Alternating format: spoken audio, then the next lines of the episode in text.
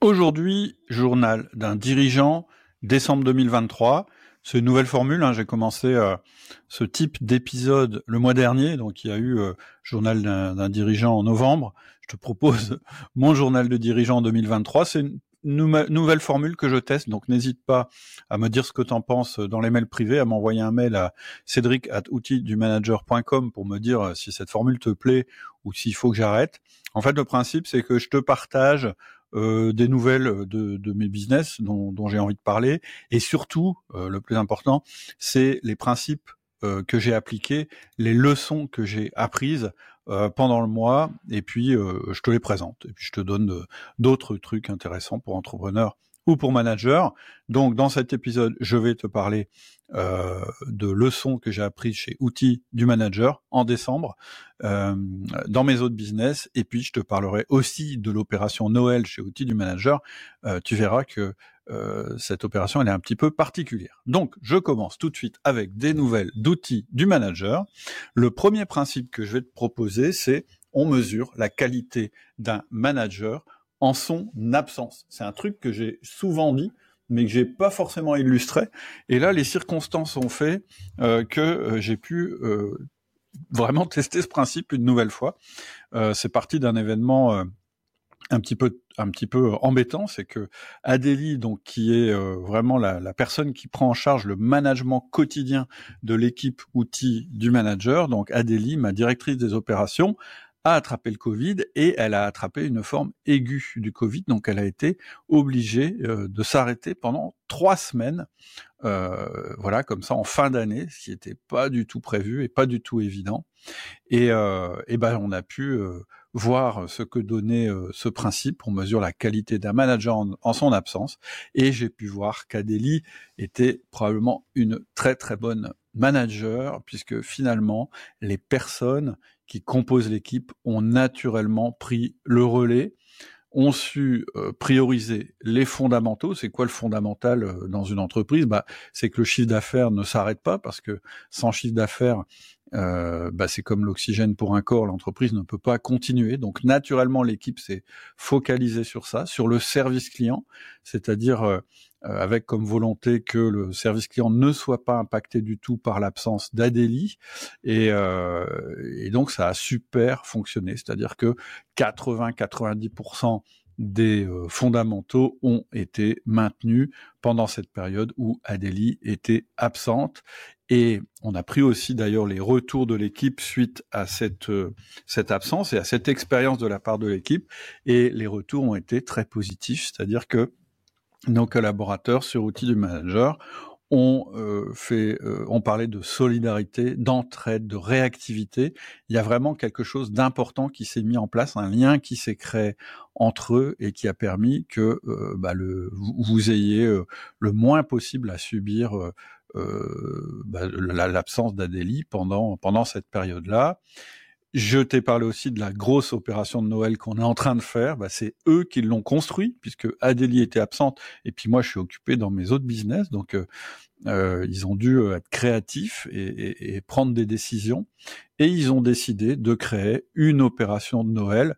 Donc cette opération euh, de Noël, euh, je t'en parle quand même, puisque euh, c'est ce qui va te permettre d'accéder à des formations. Je veux dire, les podcasts, c'est super pour avoir des déclics, euh, pour prendre de l'inspiration, etc. Mais ce qui marche vraiment, si tu es manager ou chef d'entreprise, c'est évidemment nos formations qui vont te permettre de passer à l'action.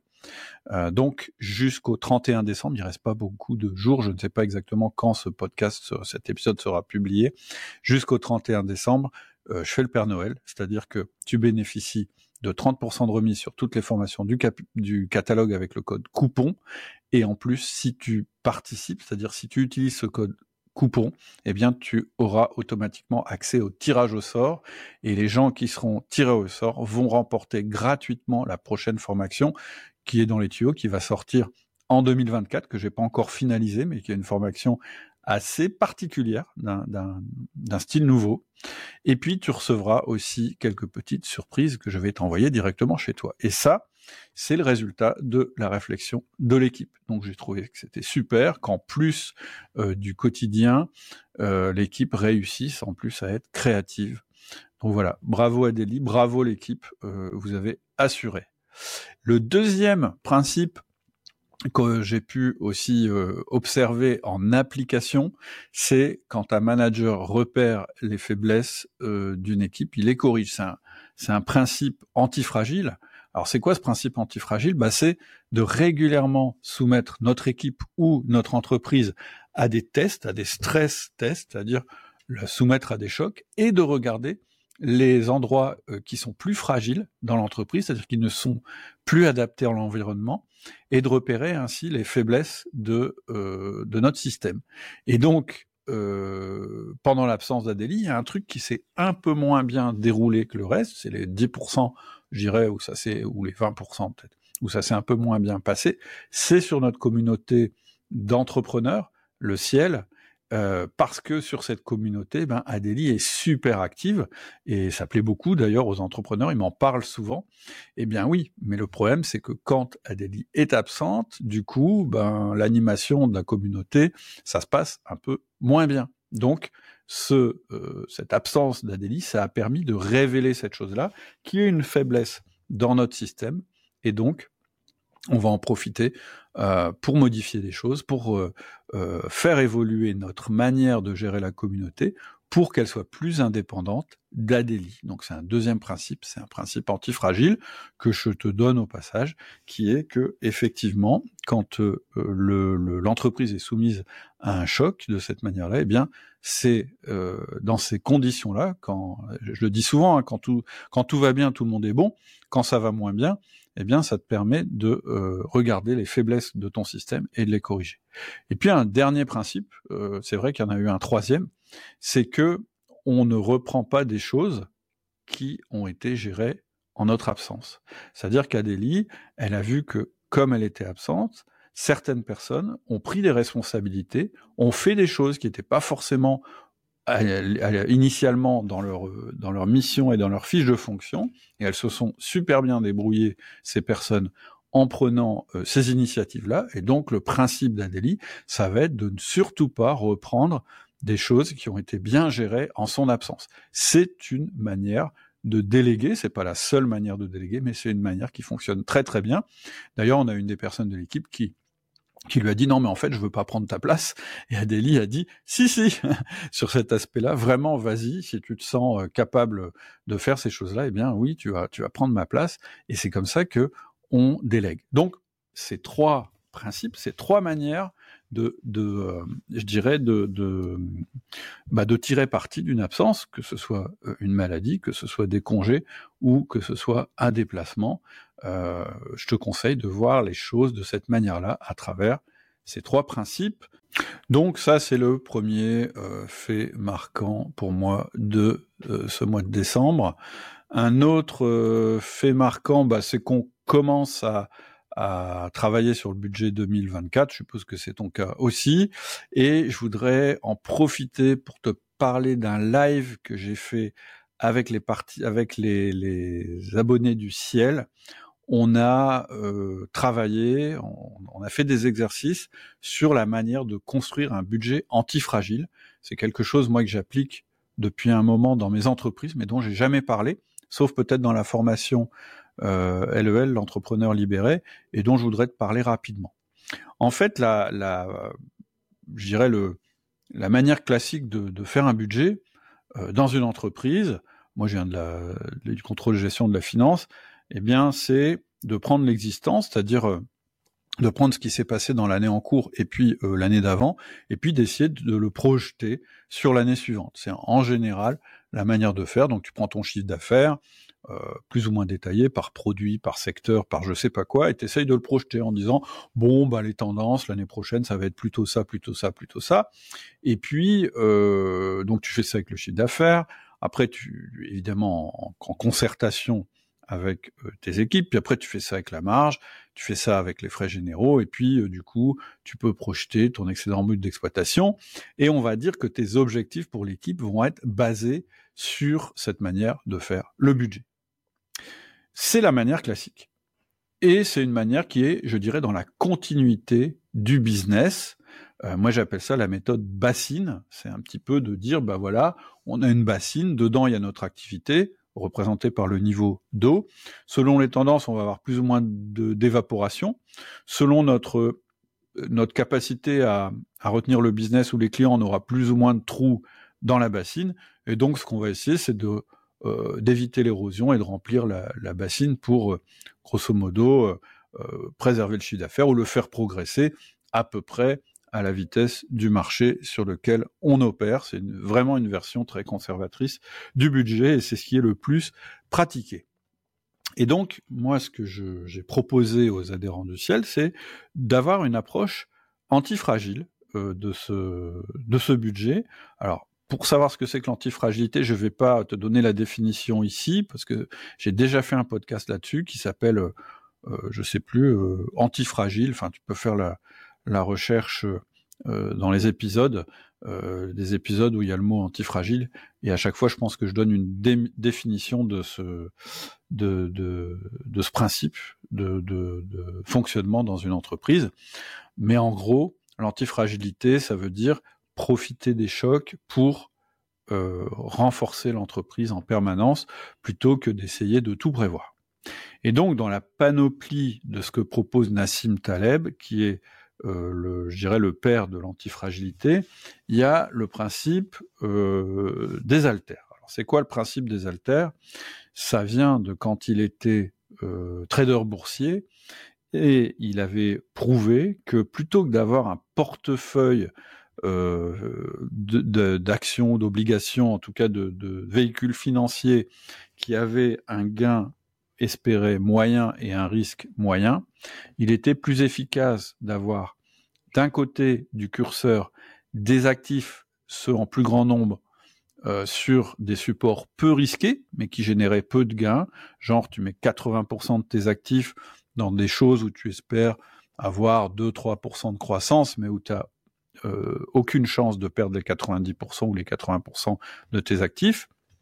Et à l'autre extrême, tu as des actifs extrêmement euh, risqués qui vont être euh, en même temps les actifs qui risquent de doubler, de tripler, de quadrupler. C'est-à-dire que là, tu joues, tu joues qui tout double. En gros, soit tu perds tout, soit tu, tu multiplies par 2 ou par 10 ou par, ou par 20.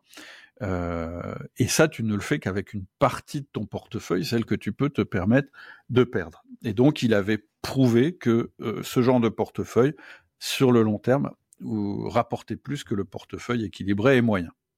Et en fait, quand je t'ai fait, je t'ai parlé du budget euh, de type bassine, en fait, on a fait un truc plutôt moyen.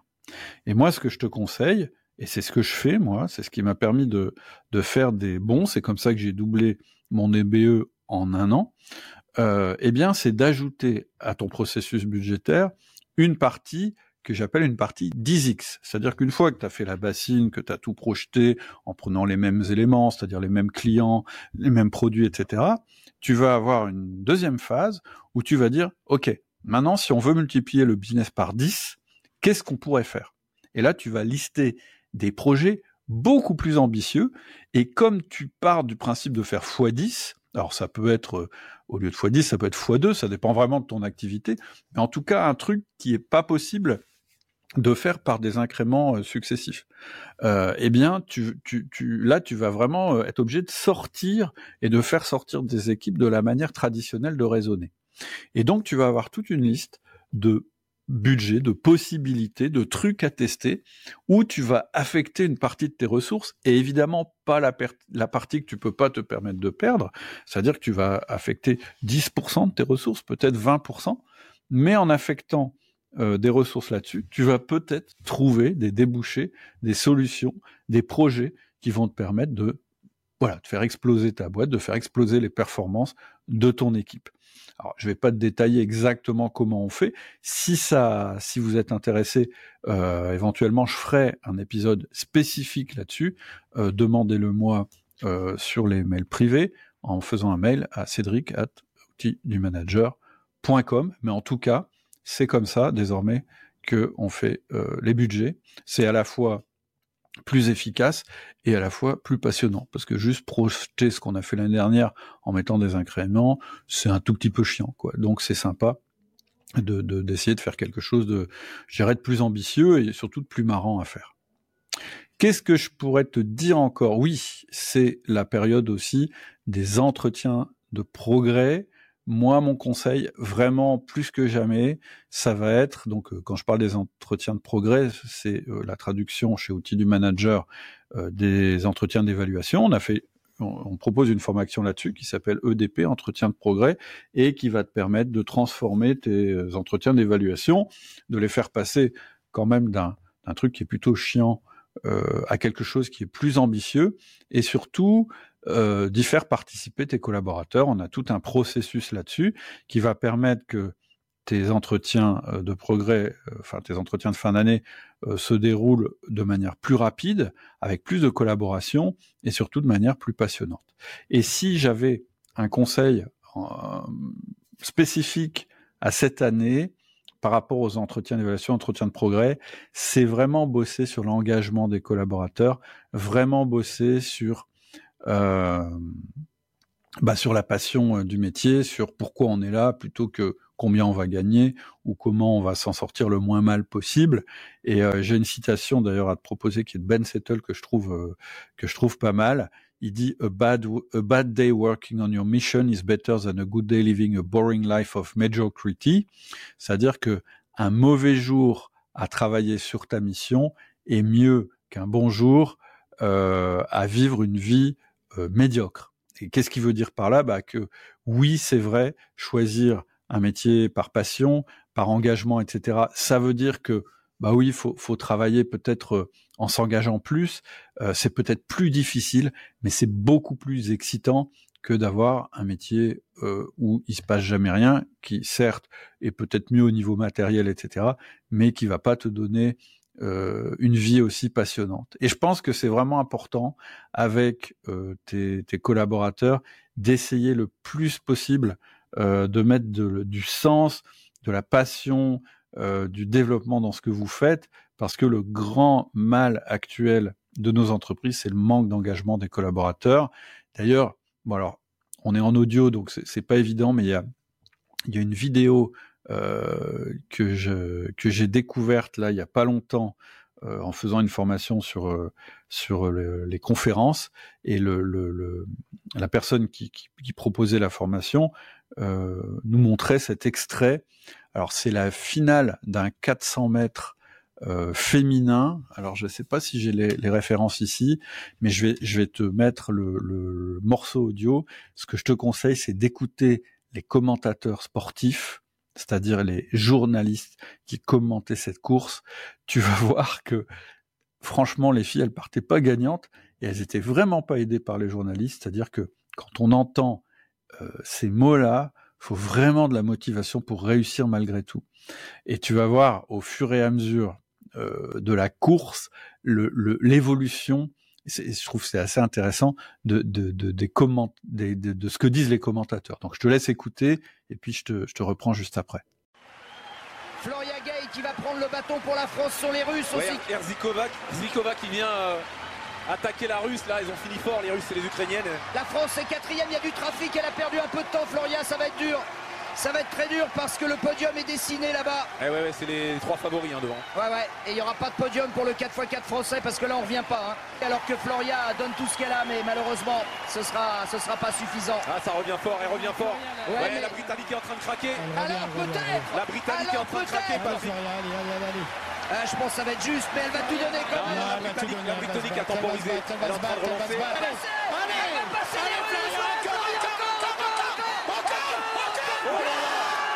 C'est monstrueux. C'est monstrueux. Quelle ligne droite, quelle ligne droite. Magnifique. Mais y a pas... Elles sont championnes d'Europe. Elles sont championnes d'Europe. C'est énorme. J'ai jamais vu ça. Non. Eh, Patrick. Je n'ai jamais vu ça. C'est extraordinaire. Mais extraordinaire. Alors voilà, c'était euh, c'était la finale des Jeux Olympiques de Rio en 4 x 400 mètres. Euh, et voilà, je veux dire, essaye de ne pas être comme ces commentateurs, essaye d'être plus motivant dans ton discours. Euh, moi, j'ai transmis cette, euh, cette vidéo à mes équipes parce que justement sur une de mes autres entreprises, là je parle pas d'outils de manager, on avait quand même eu un très gros creux d'activité Et voilà, ça a été compliqué et elles ont remonté le, le mes équipes ont remonté le truc en fin d'année.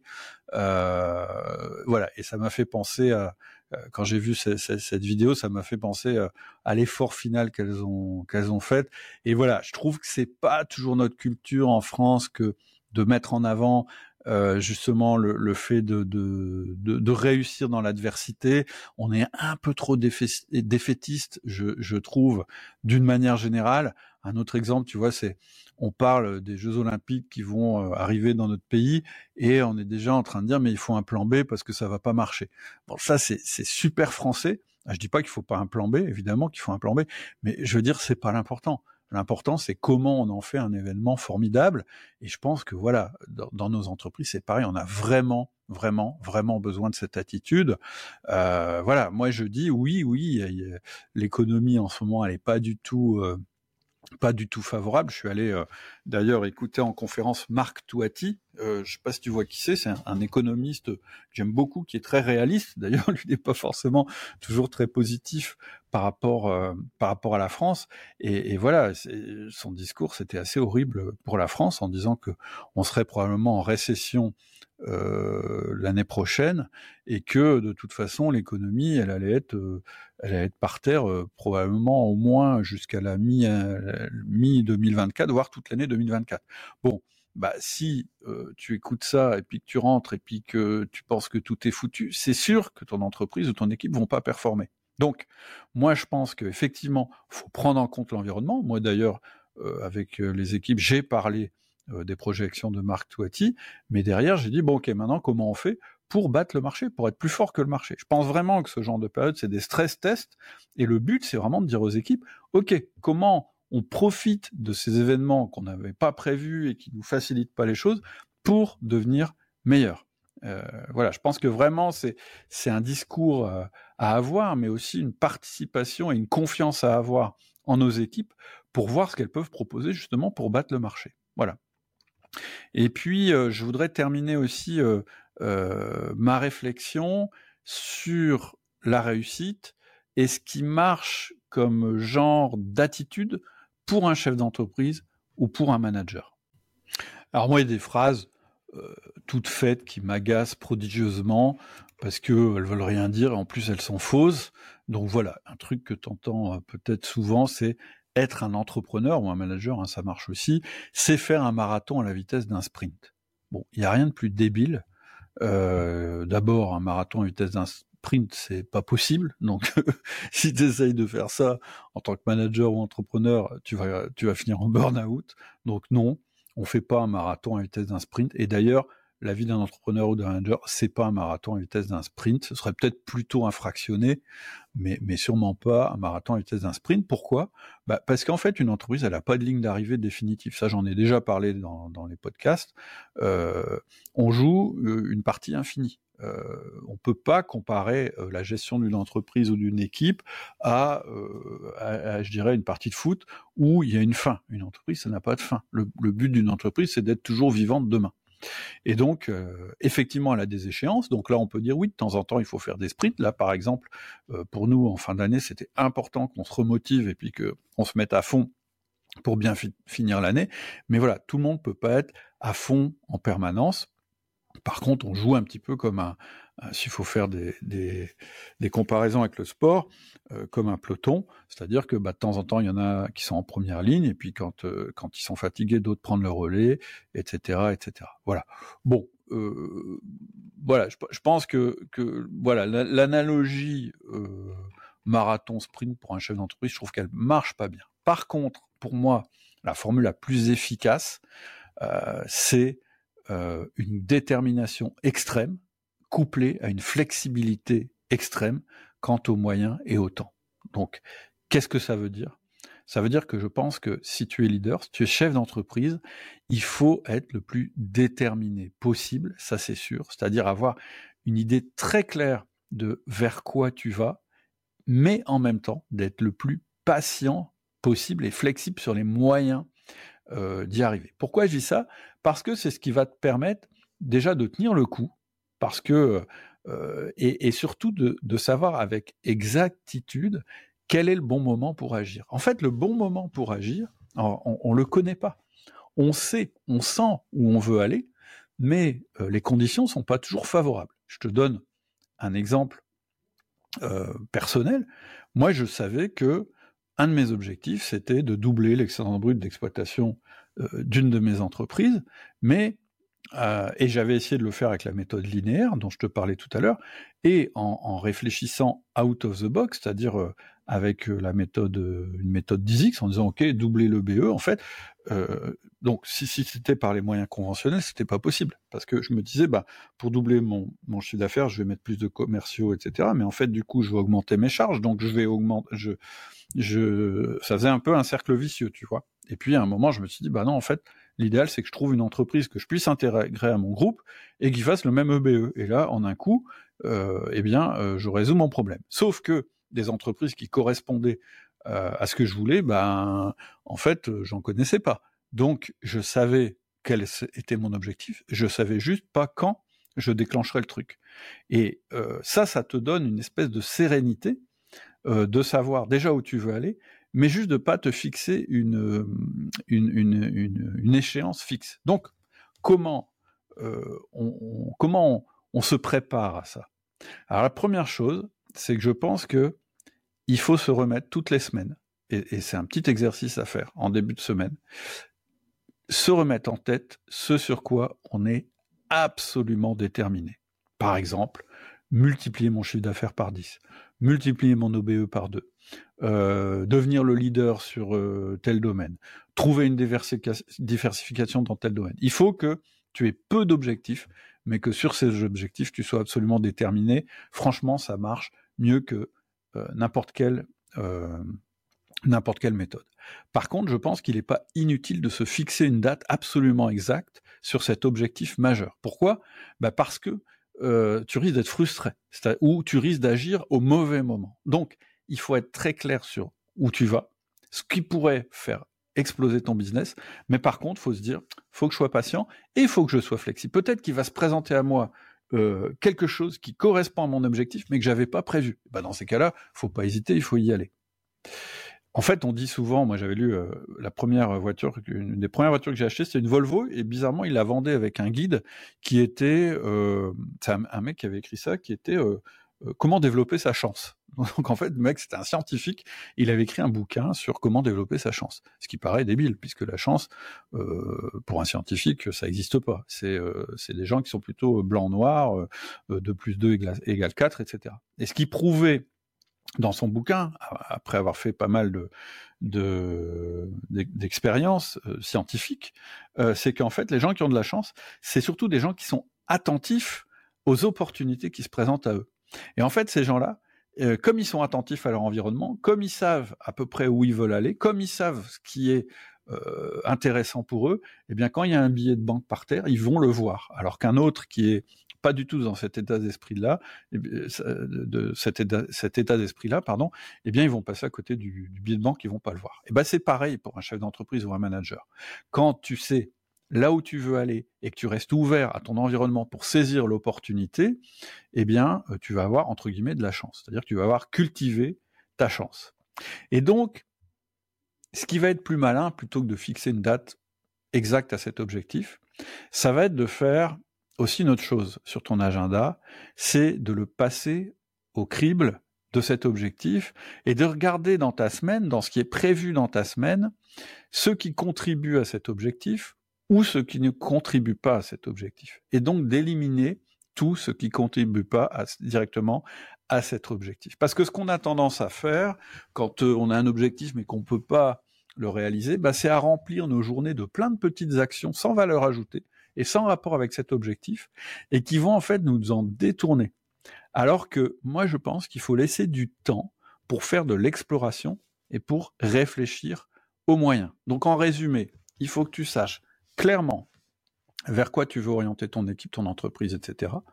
L'espèce d'objectif majeur que tu t'es fixé, ou les quelques objectifs majeurs que tu t'es fixé, trois maximum, de ne pas fixer de date à ces objectifs, de regarder ton agenda pour ne pas le remplir de choses qui ne contribuent pas à cet objectif, et de rester attentif euh, aux opportunités qui se présentent, faire des, des, explorations, etc.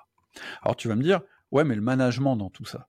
Eh bien, le management, il faut faire attention justement que ce soit pas quelque chose qui remplisse ton agenda parce que euh, euh, tu n'avais pas autre chose à faire. Moi, tu sais que je suis pour un système de management très très efficace. J'ai fait un, mail récemment là-dessus où je dis que le management, ça doit te prendre 10% de ton temps et ça doit être très très euh, organisé, mais c'est 10% de ton temps.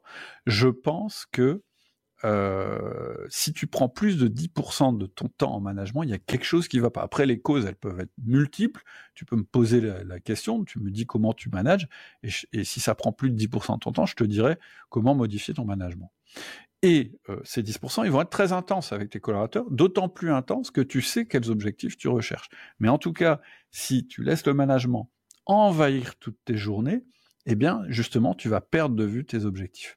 Et d'ailleurs, ma méthode d'organisation, euh, SOR, système d'organisation réaliste, elle prévoit que tu puisses garder jusqu'à 50% de ton temps non programmé, justement pour saisir ces opportunités, pour ga gar garder du temps pour l'exploration, garder du temps pour les opportunités. Et donc, quand tu vas ajouter des choses à ton planning qui n'étaient pas prévues, eh bien, ce sont forcément des choses qui doivent servir la, ta détermination, ce que tu t'es fixé, et pas autre chose. Si tu es impatient, parce que moi je l'ai vu plein de fois, euh, chez des chefs d'entreprise parce que ou, des managers parce que on est des, on aime bien qu'il y ait de l'action, on aime bien euh, euh, avancer vite, on aime bien prendre des décisions, etc. Si tu prends, si, si, si tes objectifs sont pas clairs, en fait, tu vas gravir la mauvaise échelle et tu vas te rendre compte une fois en haut de cette échelle qu'en fait, t'as pas pris la bonne échelle. Voilà. Donc, mon conseil, c'est ça une grande détermination, mais aussi une flexibilité extrême sur le moment d'agir et sur les, euh, sur les manières d'agir. Si tu veux qu'on en discute plus, euh, je suis à ta disposition à travers les mails privés. Ce que je voulais dire aussi, c'est que mes outils sont que des outils. Si tu les mets au service du mauvais objectif, ça sert à rien. Voilà, je crois qu'on a fait à peu près le tour de ce que j'avais envie de te dire, puis des leçons que j'avais euh, appliquées ou que mes équipes avaient appliquées ou, des principes que j'avais mis en œuvre en décembre. J'espère que, que ça t'a plu. N'hésite pas à, commenter, me dire si tu veux plus ou moins de ces choses-là. Pour l'instant, moi, j'ai prévu de faire euh, des, euh, des, comme ça, des journaux de bord une fois par mois et puis après, si tu veux vraiment toutes mes réflexions au fur et à mesure, bah, le meilleur moyen, c'est de t'abonner au mail privé. Euh, donc, euh, par exemple, ce que j'ai prévu de partager ou que j'ai déjà partagé dans les mails privés, bah, c'est une super matrice vraiment intéressante sur comment trouver le meilleur business ou le meilleur boulot pour toi en combinant euh, bah, l'aspect euh, passion, l'aspect financier, euh, etc. Donc, je, vais proposer ça dans, dans, un mail privé bientôt. Pourquoi et surtout comment je fais pour ne pas consacrer plus de 10% de mon management? Ça, c'est un mail privé qui a été que j'ai fait il y a pas très longtemps, sur lequel on a pas mal discuté. Pourquoi on peut avoir l'impression d'être en burn-out, mais en fait de pas l'être du tout? Et ce qu'il faut faire dans ce cas-là, c'était un des mails privés. Voilà, moi régulièrement je publie euh, mes réflexions.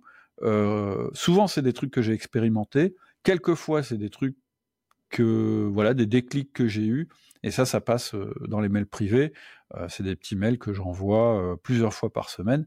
Donc, n'hésite pas à t'abonner aux mails privés. C'est gratuit. Et puis, pour conclure, je te reparle de l'événement de Noël parce que c'est bientôt fini. C'est 30% de remise sur tout le catalogue en utilisant le, code coupon. Si tu sais pas comment ça marche ou si tu sais pas quelle formation choisir, tu me fais un mail à Cédric at outil du manager et on t'aiguillera le mieux possible. Et en plus, si tu commandes d'ici euh, la fin de l'année, tu vas être parmi ceux qui vont euh, euh, participer au tirage au sort et euh, 10 personnes vont être sélectionnées. Elles auront automatiquement et gratuitement accès à ma prochaine formation, qui est une formation assez perso sur le développement de la liberté, ça j'avais jamais fait. Et en plus, pour ces 10 personnes-là, je réserve des cadeaux, ce sera une surprise, que j'enverrai euh, à leur domicile. Voilà, je te souhaite un, une formidable fin d'année, et puis je te donne rendez-vous l'année prochaine, plein d'énergie, plein de projets, et puis on continuera à discuter ensemble de management. À bientôt.